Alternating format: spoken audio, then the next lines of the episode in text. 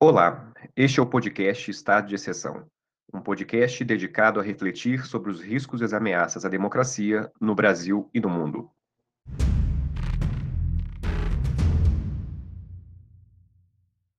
No último episódio da temporada 2023, Jorge Chalub nos apresenta interpretações contemporâneas do Brasil, analisando alguns aspectos que caracterizam nosso tempo. Jorge Chalub é graduado e mestre em Direito pela Pontifícia Universidade Católica do Rio de Janeiro e doutor em Ciência Política pela Universidade do Estado do Rio de Janeiro. Jorge é professor do Departamento de Ciência Política da Universidade Federal do Rio de Janeiro e é autor, dentre outros livros, de Interpretações Contemporâneas do Brasil, publicado pela editora da UFJF em 2023.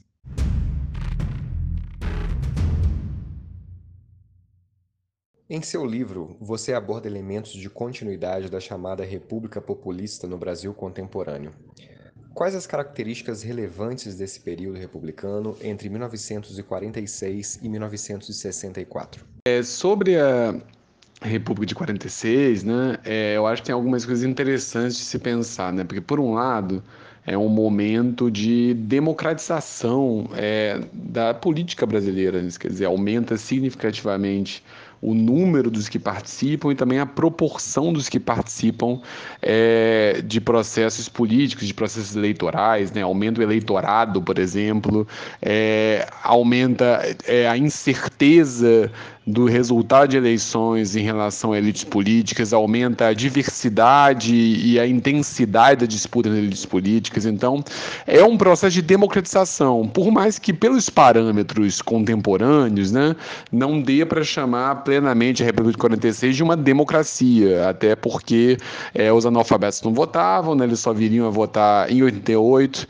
é, até porque o Partido Comunista, por exemplo, que era o quarto partido nacional, foi caçado pelo TSE e depois teve mandado seus é, deputados e senadores eleitos caçados, até porque você teve uma série de é, restrições à disputa política mesmo e uma instabilidade política que por vezes trazia questões em relação a você classificar como democracia por critérios estritamente contemporâneos. Mas sem dúvida, é, foi um movimento de democratização não apenas em relação à Primeira República, mas também centralmente é um movimento de democratização da, ainda mais intenso, dado que a República de 46 se constrói sob os escombros de um regime autoritário anterior que era o Estado Novo, né? É, e tem algumas características isso é interessante de pensar, de pensar no período. Né? É, por um lado, é um período em que a figura do Vargas como figura histórica é muito influente na construção dos atores políticos.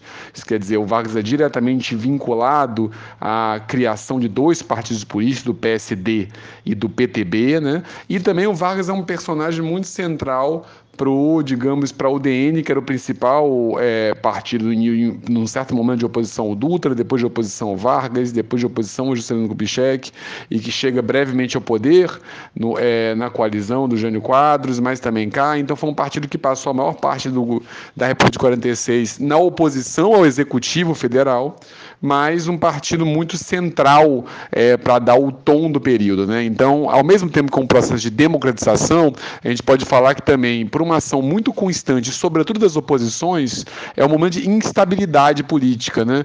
Não apenas em 64, não é isso, ou em 61, quando o Jânio Quadros renuncia e o João Goulart assume a presidência, que temos instabilidade. Tivemos instabilidades no governo JK, teve ameaças do Carlos da Sela que ele não pudesse tomar posse, não é isso? É, acusa, acusando a atuação de comunistas da sua campanha. Durante o governo JK tivemos levantes militares. O Vargas, não é isso? Se matou em virtude de uma oposição muito radical é, e também por um enfraquecimento do cenário político. Ele viu é, é que ele tinha que escolher entre uma renúncia e, a, e manter a própria vida, acabou escolhendo o suicídio, né? É, e depois do suicídio do Vargas tem uma série é, de uma certa dança de cadeiras na presidência, né? assume o Café Filho, o Café Filho se afasta, é, assume o Carlos Luz, Carlos Luz tudo indica, tentar um golpe, existe um contragolpe do Marechal Lott. Então, todos esses fatos históricos indicam uma certa instabilidade é, daquela ordem institucional, não é isso? Instabilidade pelas por uma posição da, da oposição constante, instabilidade por, pela resistência a certos movimentos de democratização. Agora, o movimento como um todo é um movimento de crescente inclusão de indivíduos e grupos sociais que não participavam diretamente da disputa política, da disputa pela presidência, na disputa por espaços das elites políticas. Você tem uma crescente inclusão, uma diversificação de quem disputa, e você tem, em muitos momentos, é, elites que perdem a eleição não tendo a certeza que iriam perder, né? Isso quer dizer, a primeira eleição é, que elege o Dutra contra o Eduardo Gomes, né?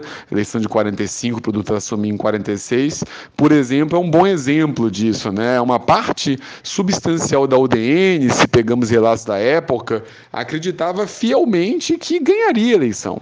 Isso quer dizer, porque tinha uma leitura do jogo político muito mais restrito é, a, a, digamos, a uma política de elites. Né? Então, porque esse processo de massificação da política política, não é esse processo de democratização, desculpa, que eu falei anteriormente, ele pode ser lido também como um processo de massificação da política brasileira. É claro que já havia uma política de massas no Brasil, já havia política de massas em greves operárias, desde 17 pelo menos, mas esse é um momento de grande intensidade. E essa massificação e democratização traz uma instabilidade, seja pelas resistências dessa democratização, seja pela forma de disputas pela qual a oposição escolheu o tempo todo, digamos, digamos, tentar chegar ao poder, se fazer presente no poder, tentar encontrar caminhos para o poder. Né? Então, resumindo aqui, organizando um pouco essa fala, que eu tenho medo de ter ficado um pouco solta demais, né? a gente pode falar um pouco é, desses, digamos, três elementos até agora. Né? É, há um processo de democratização no sentido da pluralidade, da diversidade e da intensidade das disputas políticas, não é isso? Há um processo de massificação da política vinculado a essa democratização, mas é um momento de muita instabilidade política, né? Muita instabilidade porque é, você tem mesmo antigas formas de construção da ordem, como o aparato sindical, como certos pactos entre elites que vão sendo pressionados, é, digamos, por essa massificação, por esse processo de democratização, e por outro lado, você tem uma oposição que o tempo todo vê na carta da ruptura, do golpe, da virada de mesa, uma possibilidade de jogo político. Né? Então, é, você tem então como esse último elemento esse processo de uma profunda instabilidade política à época. O que há de lacerdismo e de getulismo no Brasil contemporâneo? Enfim, primeiro ponto para colocar, que eu acho uma questão teórica, de método também interessante, né? É pensar que dizer que existe, digamos, uma emulação dessas figuras históricas, uma continuidade de estilos e argumentos, não é dizer que tudo continua a mesma coisa ou que a política contemporânea é uma repetição da República de 46, né? Quer dizer que a maneira como tanto se apropria, como alguns autores se apropriam dessa história, quanto que eles emulam certos padrões, ideias, ideias, é uma chave interessante também para olhar para a política contemporânea. Né? Eu acho que o livro é, sugere isso em alguns momentos. Né? É, por um lado, é interessante colocar que, sobretudo é, ao longo da década de 90, né, é, o Partido dos Trabalhadores, o PT, que surgiu muito crítico em relação às tradições trabalhista e comunista da, da esquerda nacional, isso quer dizer, muito crítico em relação ao getulismo, né, ele vai mudando crescentemente o modo pelo qual ele retrata é, o, é, a figura do Vargas e herança trabalhista. Né? É, isso passa por um certo processo de moderação do PT ao longo da década de 90, isso passa por uma certa defesa da Constituição que o PT anteriormente é, tinha uma tensão maior, criticava, isso passa por uma defesa de, de elementos da estrutura sindical brasileira, como o imposto sindical, dentre outros que o PT se iniciou crítico, não é isso? Ou a CLT, não é isso? E passa a ter uma perspectiva cada vez menos crítica, né? É, e da, do Brizola como vice do Lula 98 até, digamos, as experiências e, a, e toda a simbologia é, dos governos petistas, né? Isso quer dizer, o Lula no pré-sal com a mão de petróleo emulando Getúlio, o livro dos 10 anos de mandatos petistas, né? Um texto de introdução escrito pelo Marco Aurélio Garcia é, e pelo Emir Sader, falando Brasil de Getúlio a Lula. Enfim, você tem, digamos, uma mudança um pouco do PT em relação a essa tradição trabalhista, essa tradição nacional popular, não é isso? Que faz com que, é, por linhas tortas, né? Em, é, claro que não é que o Lula seja Getúlio, ou seja o Getúlio contemporâneo, essas analogias não ajudam, né? Mas o Lula mobiliza uma certa linguagem política, gramáticas políticas do getulismo. Por outro lado, é, o, o Lacerda permanece como personagem público, né, em, de vários aspectos, de várias maneiras, muito porque, é, por um lado, o Lacerda criou um estilo de fazer oposição no Brasil, isso é um dado interessante. Por outro lado, o Lacerda criou um padrão de comunicação da imprensa brasileira, o Lacerda é um, é é um modernizador da imprensa brasileira, né? E o Lacerda é uma figura, não é que o tema da corrupção surja como Lacerda, mas a linguagem linguagem contemporânea em torno do tema da corrupção já tem muitos traços antecipados pelo caso Lacerda. Né?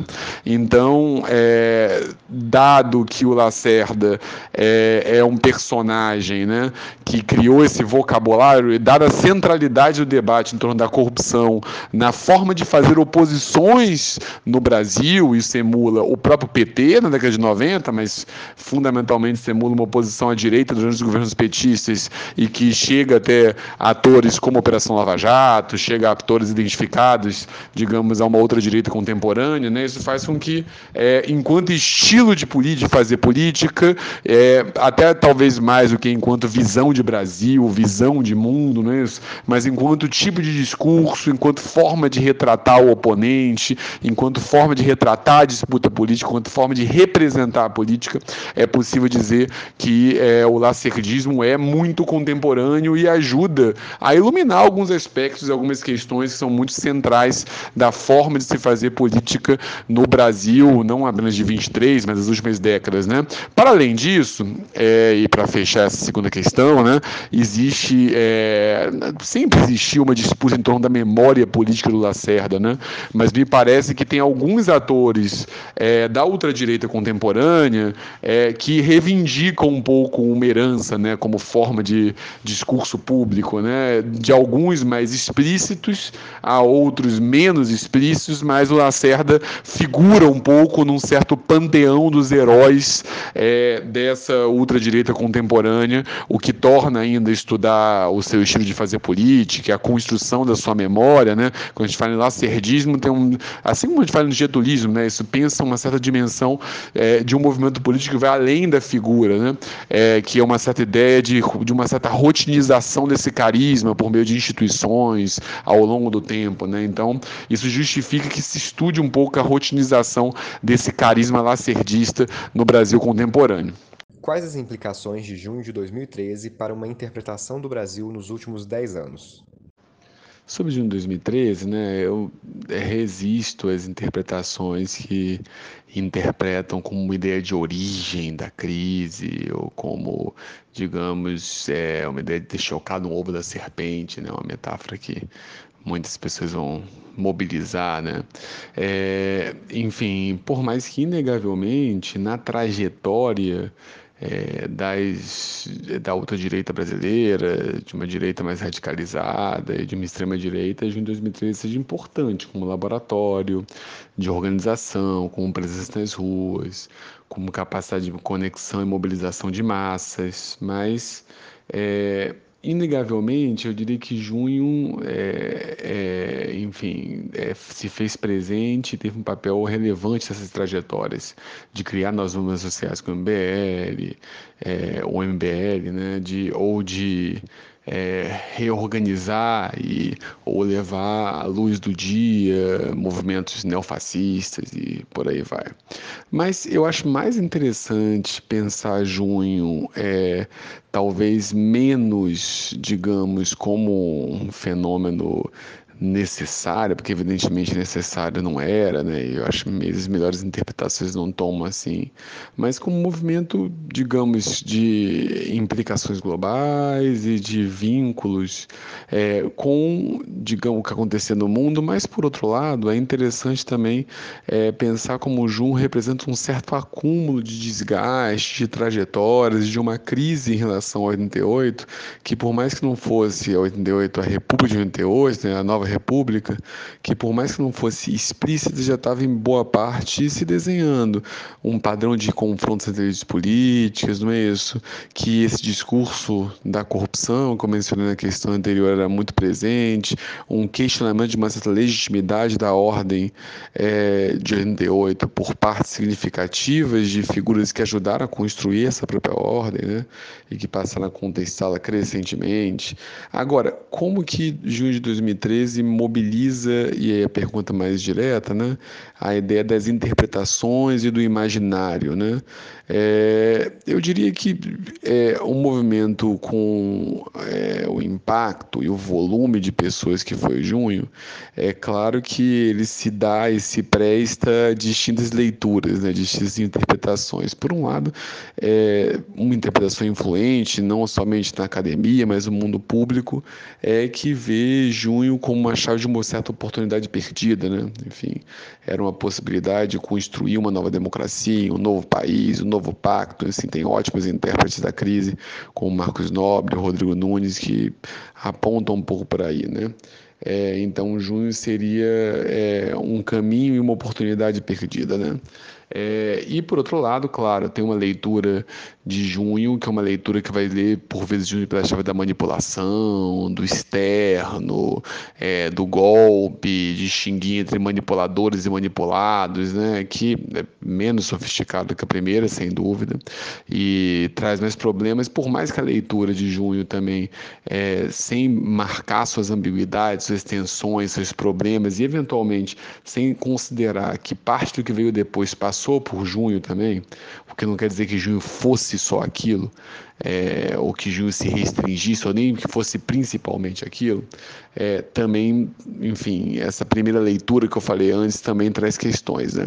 Mas, é, e aí é inevitável, né, é, que o fato de é, junho de 2013 vir logo antes, ser um momento de inflexão na popularidade da Dilma Rousseff, né, marcar a sua queda, um momento anterior à sua queda em 2016, e esse processo chegar até a eleição do Jair Bolsonaro, de um presidente de extrema direita em 2018, é, isso não quer dizer que 2018 seja uma consequência de 2013.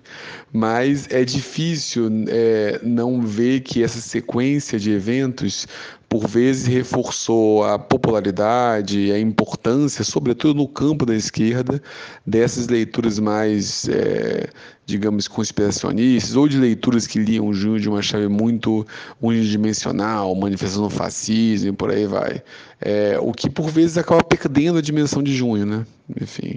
Por outro lado, e é, é paradoxal, mas também se coloca, essa leitura, é, esse evento tão extremo que foi a eleição do Bolsonaro em 2018, 2018, isso também acaba é, impactando né, e, e, e, reforçando também a crença no Brasil alternativo que teria se gerado em junho, porque surge também com a possibilidade é, de, não só de alternativa radical, mas o evento Bolsonaro meio que reforça a ideia de que aquela ordem já estava esgotada, ou caminhando para o esgotamento, ou caminhando para o seu fim, enfim.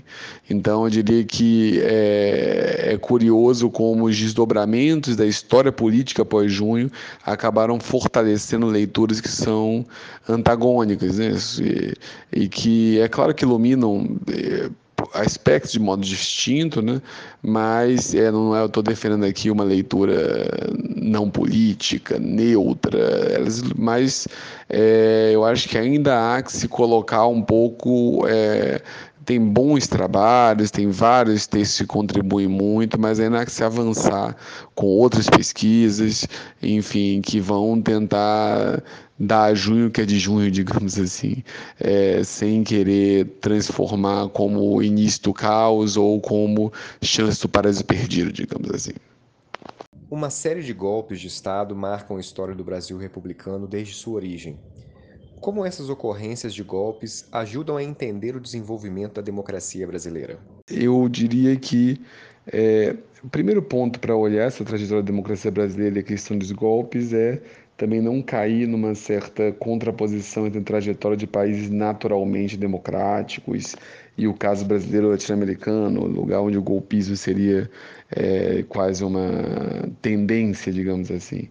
Eu digo não cair nisso porque o primeiro ponto de se colocar é que assim, a democracia como sufrágio universal e como regime, como o mais natural dos regimes, entre aspas, né, é uma construção global, ocidental, vamos colocar isso, muito recente, né? enfim, do pós-45, então, é, nesse, e, e, ainda assim marcada por sobressaltos. Né? Então, é, essa longa história da democracia contraposta ao Brasil tem que ser muito matizada. Então, é, dito isso, isso, é inegável que as experiências de democratização, como foi 45, e democráticas no Brasil, têm que lidar um pouco com um passado que é atravessado por essa frequência do golpe, né?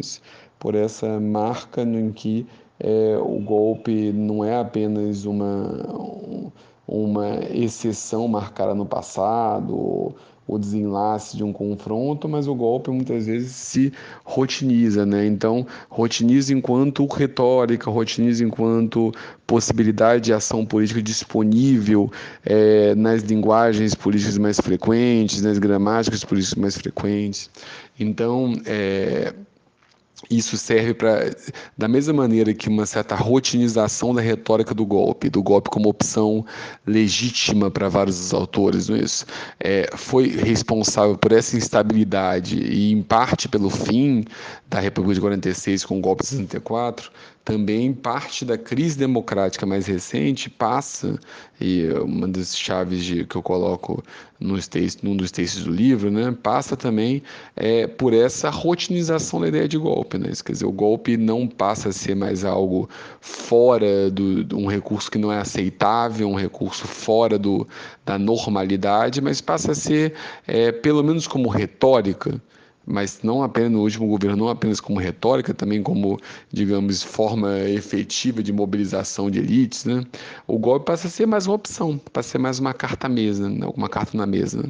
E, e quando você rotiniza, mesmo que retoricamente, o discurso do golpe, da mesma maneira que em, em 46 isso acabou em um certo momento, o golpe ocorreu e transbordou e acabou aquela experiência de democratização, isso também pode, tende a médio prazo a produzir uma ideia de fim da nossa democracia, porque dificilmente uma ordem democrática dura longamente num, num cenário em que o recurso, seja retórico, seja nos bastidores ao golpe, é normalizado e é tolerado. Né?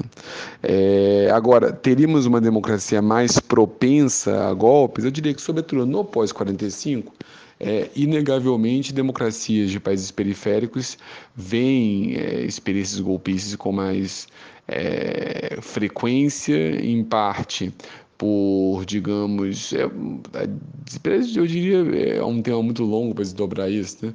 mas se fosse resumir, eu talvez resumiria numa certa ideia das dificuldades de estabilizar é, instituições na periferia do capitalismo mesmo, né? enfim, é, dado não somente pressões externas, mas dado muitas vezes é, uma limitação de recursos, o tipo de discurso de disputa dos recursos, o padrão das elites, enfim, acho que tudo isso conta e influi para essa, essa democracia que tem uma, uma dimensão da fragilidade, mas sem esquecer, um, que a democracia como forma mais natural dos regimes, entre aspas, é muito recente, é, sem esquecer que no cenário mais recente, e não apenas no mais recente, golpes acontecem não apenas no, é, digamos, no sul global, na periferia do capitalismo, mas também no centro, né, sendo no norte global.